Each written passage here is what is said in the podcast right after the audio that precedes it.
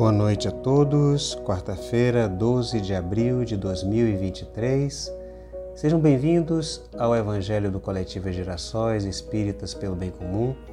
Em nosso estudo sequenciado do Evangelho, hoje, às quartas-feiras, nossos evangelhos são dedicados a todo aquele e aquela que sofre qualquer tipo de discriminação, mulheres, pessoas em peles pretas, pessoas em situação de rua, LGBTQIAP+, povos indígenas e os demais.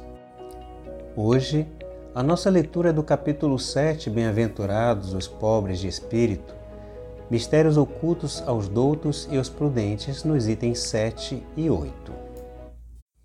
O item 7 é uma perícope do Evangelho de Jesus, segundo Mateus, no capítulo 11, versículo 25, onde se lê: Disse então Jesus essas palavras: Graças te rendo, meu Pai, Senhor do céu e da terra, por haveres ocultado essas coisas aos doutos e aos prudentes, e por as teres revelados aos simples e aos pequenos. Kardec vai comentar. Pode parecer singular que Jesus renda graças a Deus por haver revelado essas coisas aos simples e aos pequenos, que são os pobres de espírito, e por as ter ocultado aos doutos e aos prudentes mais aptos na aparência a compreendê-las.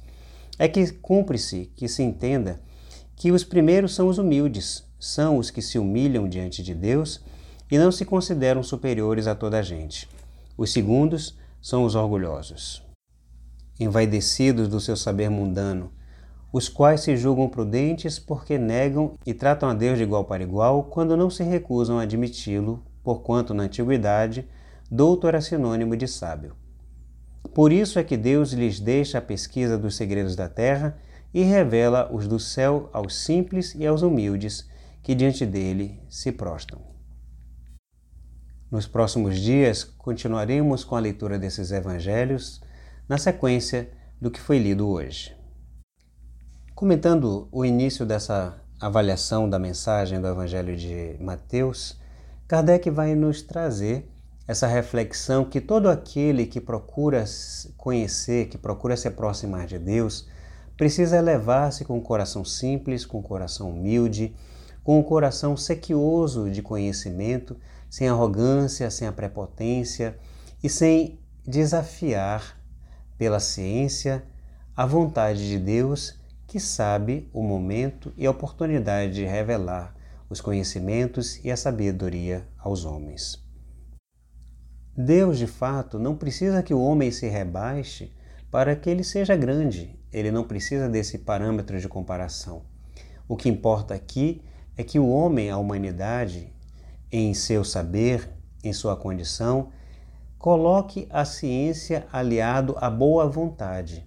A humildade e sem o orgulho traz inerentes em si o exercício da benevolência e da vontade de servir a coletividade humana, tal qual o faz Deus, desprovido de toda ganância, de todo egoísmo, de toda vontade apenas de lucro e satisfação, saciedade da própria cupidez.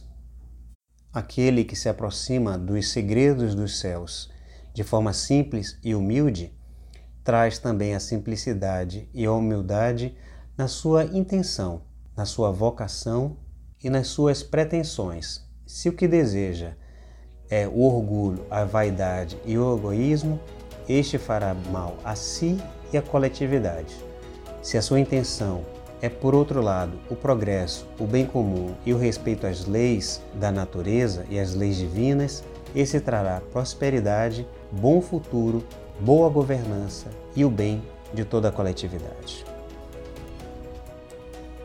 Querido Mestre Jesus, que a sua sabedoria atemporal, que percorre os milênios, ainda tão desconhecida e tão, tão pouco praticada por tantos entre nós, possa também tocar aos homens de ciência, aos acadêmicos, às instituições de pesquisa, aqueles que, detendo o poder da finança e dos recursos, possam fazê-los operar, possam fazê-los operar em nome e a favor do bem de toda a coletividade humana.